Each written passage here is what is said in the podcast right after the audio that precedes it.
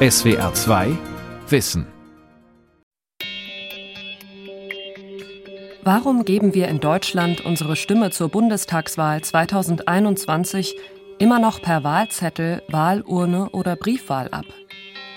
Wäre Demokratie nicht wesentlich komfortabler und in Zeiten von Corona auch sicherer, wenn wir wie zum Beispiel in Estland unsere Stimme jederzeit digital abgeben könnten?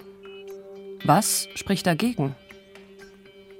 Wir wissen zu viel über Computer, um ihnen die letzten Reste der Demokratie anzuvertrauen, hieß es 2005 aus den Reihen des Chaos Computer Clubs, kurz CCC. Übervorsichtig oder berechtigt? Was hat sich in der Forschung seither getan? Und wieso gelten analoge Wahlen eigentlich als vertrauenswürdiger? Warum Wahlen in Deutschland noch analog stattfinden? Von Ruth Karl.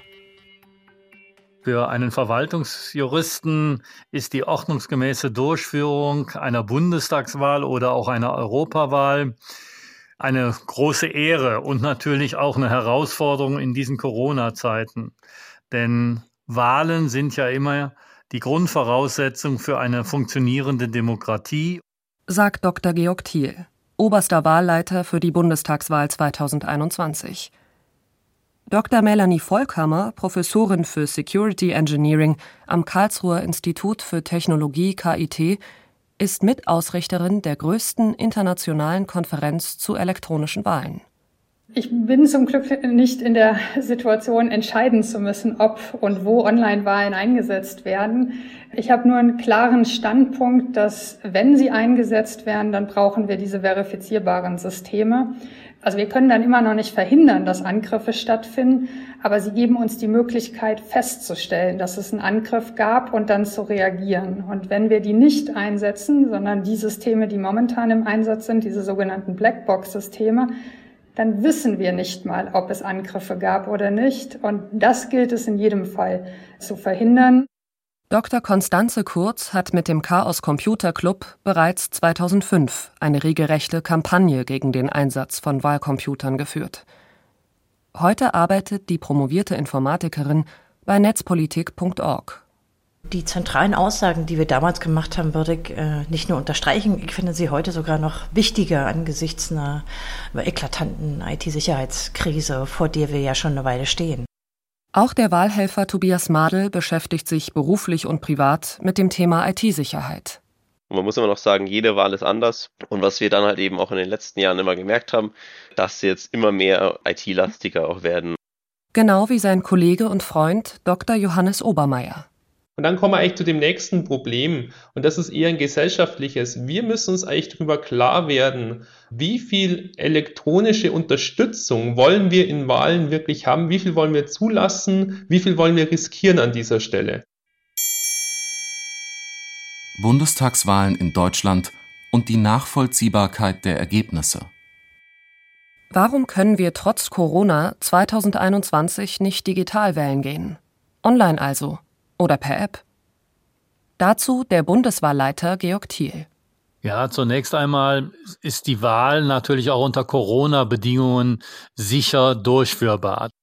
Ein Beleg dafür sind die bereits erfolgten Landtags- und Kommunalwahlen der letzten Monate. Zur Digitalwahl selbst, das werden wir sehr häufig gefragt, hat das Bundesverfassungsgericht aber einige ganz klare Aussagen gemacht. Die Stimmabgabe muss einfach und muss für den, der die Stimme abgibt, jederzeit nachvollziehbar, wie seine Stimme in das Gesamtergebnis hineinfließt. Und das ist bei einer digitalen Wahl sehr, sehr schwer, wenn nicht sogar unmöglich unter diesen Bedingungen darzustellen. Mir ist in den fünf Jahren, wo ich in diesem Bereich jetzt tätig bin, also vorher war ich ja Stellvertreter, ist uns noch nie ein System angeboten worden, was auch nur annähernd in diese Bereiche hineinkommt. Das Bundesverfassungsgerichtsurteil, auf das der Bundeswahlleiter sich bezieht, ist von 2009. Darin steht im Wortlaut Die demokratische Legitimität der Wahl verlangt nach Kontrollierbarkeit des Wahlvorgangs, damit Manipulation ausgeschlossen oder korrigiert und unberechtigter Verdacht widerlegt werden kann. Nur dies ermöglicht begründetes Vertrauen des Souveräns in die Ordnungsmäßigkeit der Bildung des Repräsentationsorgans. Zuvor hatten ein paar Menschen gegen den Einsatz elektronischer Wahlgeräte der Firma NEDAP geklagt, die in den Niederlanden und 2005 auch in einigen Wahlkreisen in Deutschland zum Einsatz gekommen waren. Das Bundesverfassungsgericht gab ihnen recht. Denn der Wähler selbst muss, auch ohne nähere computertechnische Kenntnisse, nachvollziehen können, ob seine abgegebene Stimme als Grundlage für die Auszählung oder, wenn die Stimmen zunächst technisch unterstützt ausgezählt werden, jedenfalls als Grundlage einer späteren Nachzählung unverfälscht erfasst wird. Es reicht nicht aus, wenn er darauf verwiesen ist, ohne die Möglichkeit eigener Einsicht auf die Funktionsfähigkeit des Systems zu vertrauen. Genau das ist eine der größten technologischen Herausforderungen, von denen Dr. Thiel sagte, ihm sei noch kein System untergekommen, das sie auch nur annäherungsweise meistert. Damit jedoch steht oder fällt in Deutschland die Möglichkeit, digital wählen zu gehen. Und wie wird diese strenge Vorgabe der Nachvollziehbarkeit eigentlich bei analogen Wahlen erfüllt? Zum einen betont Dr. Thiel, sind die Wahlen grundsätzlich öffentlich. Es kommen dann zu den Auszählungsstunden, kommen auch immer wieder Bürger, die genau den Auszählern auf die Finger schauen und das finden wir gut. Zum anderen steht es allen Bürgerinnen und Bürgern frei, sich als ehrenamtliche Wahlhelfer aktiv an der Durchführung der Wahlen zu beteiligen. 600 bis 700.000 Menschen tun das allein bei einer Bundestagswahl. Und irgendwas wie Wahlzettel verschwinden lassen ist auch meiner Meinung nach enorm schwierig bis nicht durchführbar. Meint Johannes Obermeier, der schon häufig als Wahlhelfer dabei war. Es ist ja nicht nur so, dass dann Stapel gezählt wird. Es werden dann wieder Summen gebildet, werden geschaut, wie viele Stimmen habe oder wie viele Wahlzettel habe ich insgesamt eingenommen, wie viele Wähler hatte ich da, wie viele Wahlbriefe sind denn zurückgekommen und wenn da irgendwas nicht passt, dann wird da auch wirklich gesucht. Das heißt, wenn da ein Zettel abgeht, dann wird im Endeffekt da der Wahlraum auf den Kopf gestellt. Das kann schon mal vorkommen, dass sich jemand irgendwo verzählt um ein, zwei Stimmen, aber es wird dann so lange gezählt, bis das dann alles passt. Und ähm, ich habe es selber jetzt noch nicht erlebt, dass da irgendwas dann schiefgegangen wäre. Es geht immer auf, wenn ordentlich gearbeitet wird. Solange die Stimmabgabe analog erfolgt, ist das Wahlergebnis bei Verdacht auf Manipulation auch lange noch überprüfbar. Denn die Stimmzettel werden einzeln in Papierform als sogenannte Hardcopy über Jahre aufbewahrt. Dies gilt auch dann, wenn zur Übermittlung der Zahlen zwischen Wahllokalen und Wahlkreisen oder zur Stimmauswertung Computer verwendet werden. Ich hatte mal einen Staatssekretär, der ließ sich hier vor einer Wahl das ganze Wahlsystem erklären und da er auch für die IT-Sicherheit zuständig war, war er natürlich sehr besorgt. Und als wir dann zum Schluss sagen, das endgültige Wahlergebnis kommt dann per Hardcopy und dann werden ja auch die Stimmzettel eingelagert für viele Jahre, da sagt er, jetzt bin ich sehr beruhigt. Fehlende Infrastruktur. Kaum genutzter digitaler Personalausweis. Was in Estland anders läuft. Estland gilt vielfach als Vorreiter in Sachen Digitalisierung. Seit 2005 kann dort bereits online gewählt werden. Nutzen tut dies allerdings nur etwa ein Drittel der estnischen Wählerinnen und Wähler. Der Rest geht nach wie vor analog zur Urne. Was läuft dort anders? Viele sagen immer, es gibt einen großen Enabler in Estland. Das ist, dass die diese elektronische ID in der Masse haben und auch nutzen für jede Menge andere Dienste. Das wäre was, was Deutschland nicht hat. Das heißt, wir können zwar auch den elektronischen Personalausweis, aber der wird eben nicht so in der Breite genutzt, dass man den zum Anmelden an einem Wahlsystem nutzen könnte. Professor Volkammer nennt neben der EID noch weitere maßgebliche Unterschiede zwischen Deutschland und Estland. Es ist sicherlich eine jüngere Demokratie als Deutschland mit einer anderen Geschichte. Da ist vielleicht Vertrauen auch ein anderer Punkt. Äh, viele würden sagen, es gibt keinen Chaos Computer Club, der so stark Meinungen vertritt bei solchen kritischen Anwendungen, die digitalisiert werden. Also da kann man verschiedene Gründe nennen. Für mich entscheidend ist, dass die von Anfang an die Forschung verfolgt haben, mit der Forschung zusammengearbeitet haben und versucht haben, das System äh, jedes Jahr einfach weiterzuentwickeln und gegen weitere Angriffe abzusichern. Das kostet natürlich auch Geld. Viel Geld. Und zwar nicht einmalig, sondern immer wieder. Auch darüber muss man sich im Klaren sein, wenn man digitale Wahlen haben will. In der Schweiz wurden in den letzten Jahren sämtliche Versuche, elektronische Wahlsysteme, kurz E-Voting, einzuführen, eingefroren. Immer neue Sicherheitslücken waren entdeckt worden, deren Behebung am Ende sämtliche Etats gesprengt hätte. Genaue Zahlen werden leider öffentlich nicht genannt. Es dürfte sich um mehrere hundert Millionen Schweizer Franken handeln, die aus Schweizer Steuergeldern bislang in die Entwicklung von E-Voting-Systemen geflossen sind. Systeme, die nun doch aus Sicherheitsgründen nicht eingesetzt werden. In Deutschland dagegen wurde seit dem Urteil des Bundesverfassungsgerichts 2009 kaum noch in die Digitalisierung von Wahlen investiert. Doch dann kam Corona. Vor diesem Hintergrund haben einige, auch nichtstaatliche Institutionen, sich gefragt, ob es nicht möglich ist, Wahlen pandemiebedingt online durchzuführen. Die Frage haben einige mit Ja beantwortet, so dass äh, wir in den letzten anderthalb Jahren eine ganze Reihe von Online-Abstimmungen gesehen haben. Allerdings eher so Schnellschuss, weil die Pandemie war ja nicht angekündigt. Das heißt, man brauchte relativ schnell eine Lösung und hat da dann eben auch gemerkt, dass man nicht wie andere Länder eben kontinuierlich sich mit dem Thema beschäftigt hat, sondern auf die wenigen Erfahrungen, die man hatte, nur zurückgreifen konnte. Und ähm, entsprechend, wenn Sie fragen, wo steht Deutschland, definitiv security-mäßig hinter anderen Ländern mit dem, was jetzt im Moment eingesetzt wird. Hacks und die offenen Wunden der IT-Sicherheit. IT-Sicherheit ist ein komplexes Feld.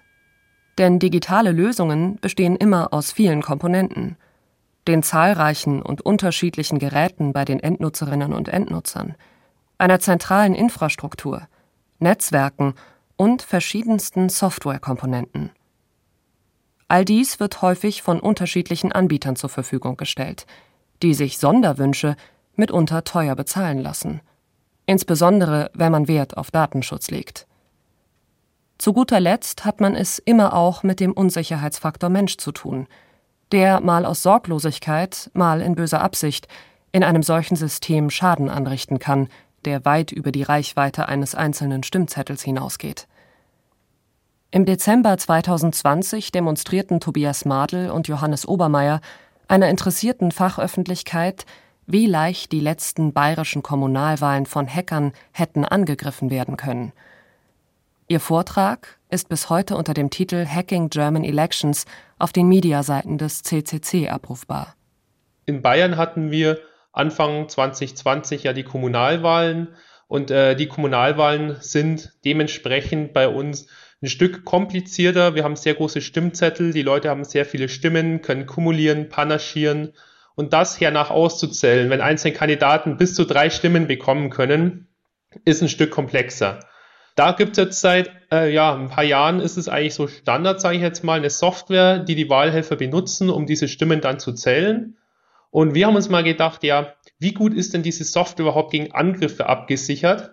Und ja, was könnte denn ein Angreifer da überhaupt alles schaffen, wenn er zum Beispiel Zugang zum Netzwerk bekommt? Gefunden haben sie ein sehr breites Spektrum an Sicherheitslücken.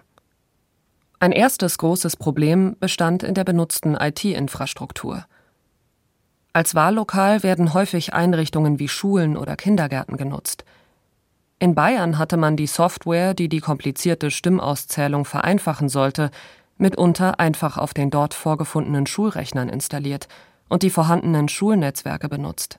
Das waren jetzt keine Rechner, die jetzt irgendwie aus IT-Sicherheitssicht als vertrauenswürdig gelten sollten. Da waren teilweise noch ja Dateien von den Schülern und Lehrern eben mit drauf. Äh, ja, und auf diesen Rechnern wurde dann die Wahl ausgezählt. Wir hatten Rechner, teilweise die waren so alt, dass die Wahlsoftware dann auch nicht einmal drauf lief richtig. Sicherheitslücken in Netzwerken, fremdgenutzte Hardware, veraltete und angreifbare Betriebssysteme waren aber nicht die einzigen Probleme, die Johannes Obermeier und Tobias Madel gefunden haben. Auch die Software selbst wies fatale Sicherheitslücken auf. Also wir reden hier nicht nur von hier eine Stimme, da eine Stimme, sondern wir reden davon, wir können das einfach so ändern, wie wir gerade lustig sind, wie wir wollen. Wir hätten sogar Kontrolle über die Rechner komplett übernehmen können, weil da noch weitere Sicherheitslücken drin waren. Im Endeffekt all das, was wir aus den schlechten Hollywood-Filmen irgendwo kennen, was die Hacker da so machen können. Also als erstes hätte man mal gesagt, dass die Software eigentlich getestet gehört. Also man muss wirklich sagen, dass es funktional auch schon an vielen Stellen gehapert hat, wo man sagen würde, die Software kann gar nicht exzessiv getestet worden sein, bevor sie das erste Mal wirklich zum Einsatz kam, weil sonst werden diese Fehler viel früher aufgefallen. Und äh, das Gleiche gilt natürlich dann auch für die Sicherheit. Und da müsste man eigentlich unabhängige Organisationen beauftragen oder einfach das Ganze direkt äh, veröffentlichen und sagen, jeder, der da Interesse dran hat, kann sich diese Software anschauen und diese genauer untersuchen. So hat es zum Beispiel ein großer E-Voting-Anbieter in der Schweiz einmal gemacht. Mit dem Ergebnis, dass das System zurückgezogen wurde, bevor es bei Wahlen zu realen Angriffen auf die Demokratie hätte kommen können – aber neben technischen und organisatorischen Maßnahmen, mit denen Sicherheitslücken bei digitalisierten Wahlschritten vermieden oder einmal erkannt schnell geschlossen werden könnten, geht es Tobias Madel und Johannes Obermeier noch um einen weiteren Punkt. Sie fordern eine verbindliche Sicherheitszertifizierung von IT-Systemen, die bei Wahlen eingesetzt werden. Gesetzlich verankert, bundesweit verpflichtend. Doch genau eine solche Regulierung fehlt bislang zumindest in Bayern, haben wir nicht die rechtlichen Vorgaben, dass das, was wir beobachtet haben, in irgendeiner Form verboten wäre. Für Konstanze Kurz befindet sich die gesamte IT-Landschaft sicherheitsmäßig in einer zunehmend ernsten Krise. Also ich denke, wir stehen prinzipiell in Deutschland, natürlich nicht nur hier, aber hier wird es, finde ich, gerade politisch stärker debattiert von einer ernsthaften Vertrauenskrise. Äh, mittlerweile können Sie jeden Tag die Zeitungen oder die äh, Online-Medien irgendwie lesen und sehen, dass es äh, ganz verstärkt zu Formen von Angriffen kommt, zu richtig ja, großflächigeren Ausfällen. Wir haben ja gerade die Tage äh, die Erpressungssoftware mit diesem neuen Höchststand an 70 Millionen Lösegeld debattiert. Wir haben gerade einen ganzen Landkreis, der ist irgendwie offline. Also es betrifft plötzlich dann Tausende oder in diesem Fall sogar mal Zehntausende Menschen. Also dahinter steht aber eine Krise, die ganz strukturell ist. Und äh, ich glaube, da wird noch zu wenig drüber gesprochen. Und in diese Gemengenlage und äh, wenn man auch sich ein bisschen mit den Gründen für diese Vertrauenskrise der IT beschäftigt, passt natürlich dieses E-Voting-Thema nur sehr schwer rein. Denn zunächst mal müsste man hier einiges grundlegend verbessern und ganz andere Anreize setzen, etwa für die Frage, wer haftet für Sicherheitslöcher, wie wird mit Sicherheitslöchern umgegangen, wie verhält sich sozusagen der Staat zu der ganzen Branche, die mittlerweile an Sicherheitslöchern und Lücken verdient. Ja? Also da müsste man sehr viel angehen. Und es geht noch weiter. Wir haben einen deutschen Staat, der in dieser Legislaturperiode gerade beschlossen hat, allen unseren 19 Geheimdiensten die Möglichkeit zum Hacken gesetzlich zu erlauben.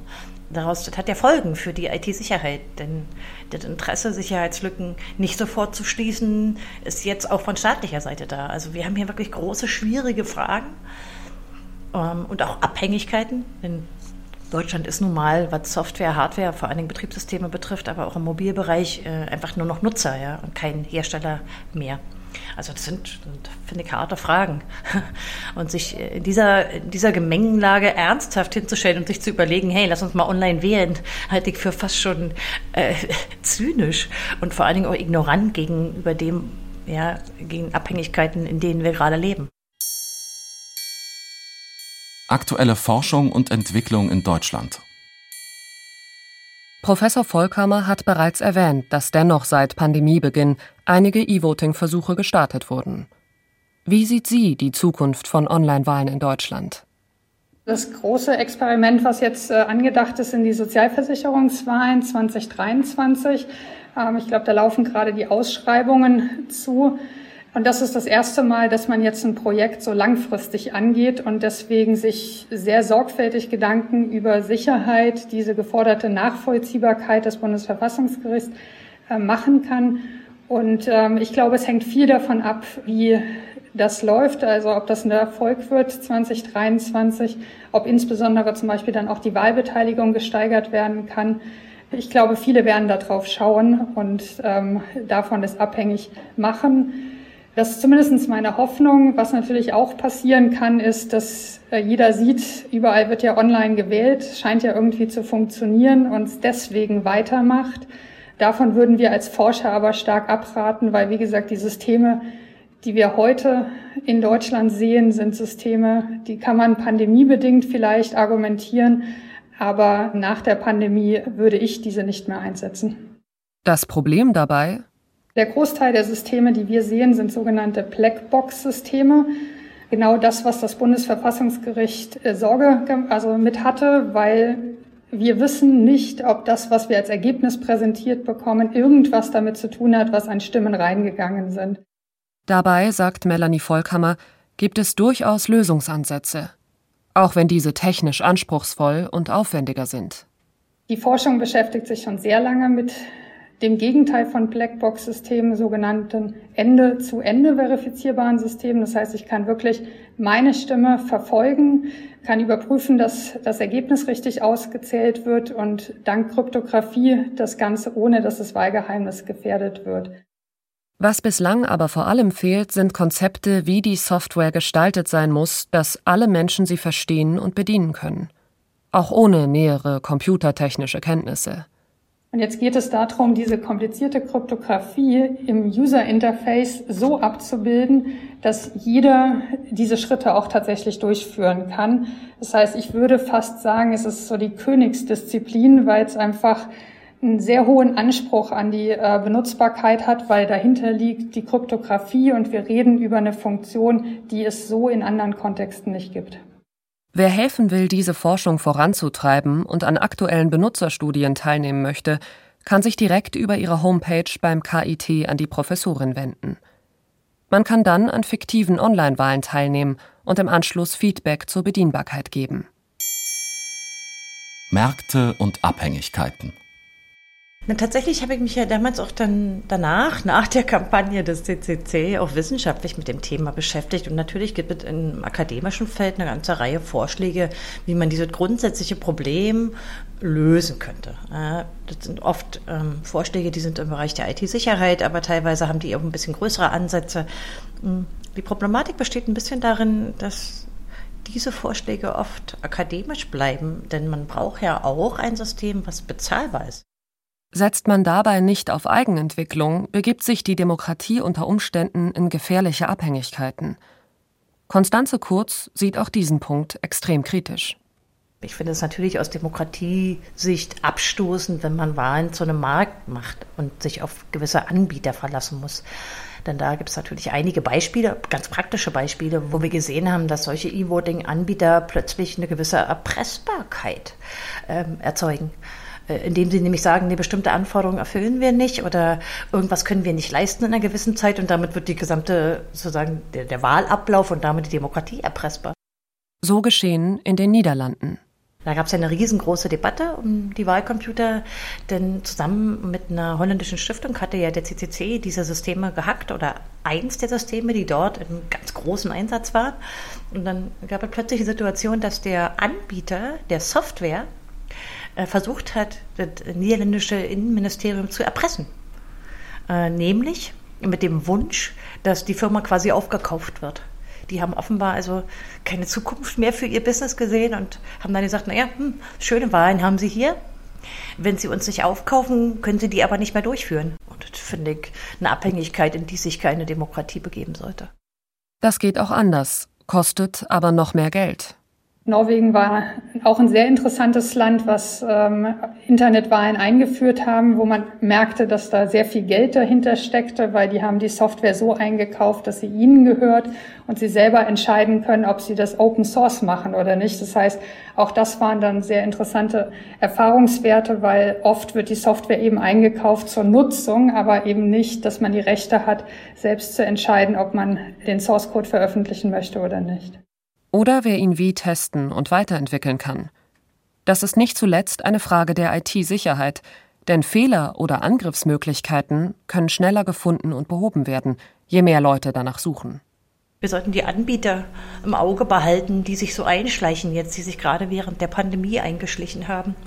Einfach weil viele Leute darauf angewiesen waren, äh, nach einem Jahr äh, Homeoffice äh, irgendeine Form von Abstimmungssystem zu haben. Und das schleicht sich gerade so hintenrum ein, natürlich unterhalb der parlamentarischen Schwelle. Aber ich denke, auf diese, auf diese Firmen sollten wir ein Auge haben. Denn Wahlen, ja, in diesem Markt, Mechanismen zu unterwerfen, wird eben gefährlich, wenn die Wahlen wichtiger werden. Kosten, Benutzbarkeit, IT-Sicherheit, Abhängigkeiten. Es gibt viel, was zu bedenken ist, wenn es um die Digitalisierung von Wahlen geht. Auf dem Spiel steht letztlich die Demokratie selbst. Wir haben ein System in den meisten demokratischen, in allen demokratischen Ländern, was sich vor allen Dingen dadurch auszeichnet, dass die Menschen inklusive der Verlierer der Wahlen dem System vertrauen. Das heißt, dass auch das Ergebnis dieser Wahlen anerkannt ist, auch von den Verlierern. Und dieses Vertrauen ist sozusagen der Knackpunkt. Und ich wüsste unter den derzeitigen Bedingungen nicht, wie man das irgendwie online äh, hinüberbringen kann, sozusagen in so ein E-Voting-System. SWR 2 Wissen. Warum Wahlen in Deutschland noch analog stattfinden. Von Ruth Kahl. Sprecherin Lina Süren. Redaktion Ralf Kölbel. Regie Felicitas Ott.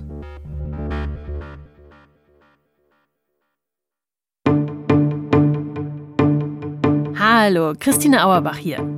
Wenn euch dieser Podcast gefallen hat, dann gefällt euch vielleicht auch mein Podcast, der Kanzlercast. The proof of the pudding is the eating. Zum Schluss werden uns die Menschen fragen, geht es Deutschland in einigen Jahren besser als heute? Darin erzählen wir die Geschichten aller Kanzler der Bundesrepublik Deutschland und warum sie bis heute wichtig sind. Wie kam es zu dieser Entwicklung? Von Adenauer bis Merkel. Von der Westbindung bis Wir schaffen das. Es wäre doch komisch, wenn in dem Amt des deutschen Bundeskanzlers jemand säße, der wie eine Maschine funktioniert. Ein Podcast über das wichtigste Amt in Deutschland und seine Geschichte. Und darüber, wie wir wurden, was wir sind. Und nun noch eins. Sie meinen, die Wahl zum Bundestag ginge Sie nichts an? Sind Sie sich wirklich der Tragweite solcher Worte bewusst? Den Kanzlercast gibt es jetzt überall, wo es Podcasts gibt.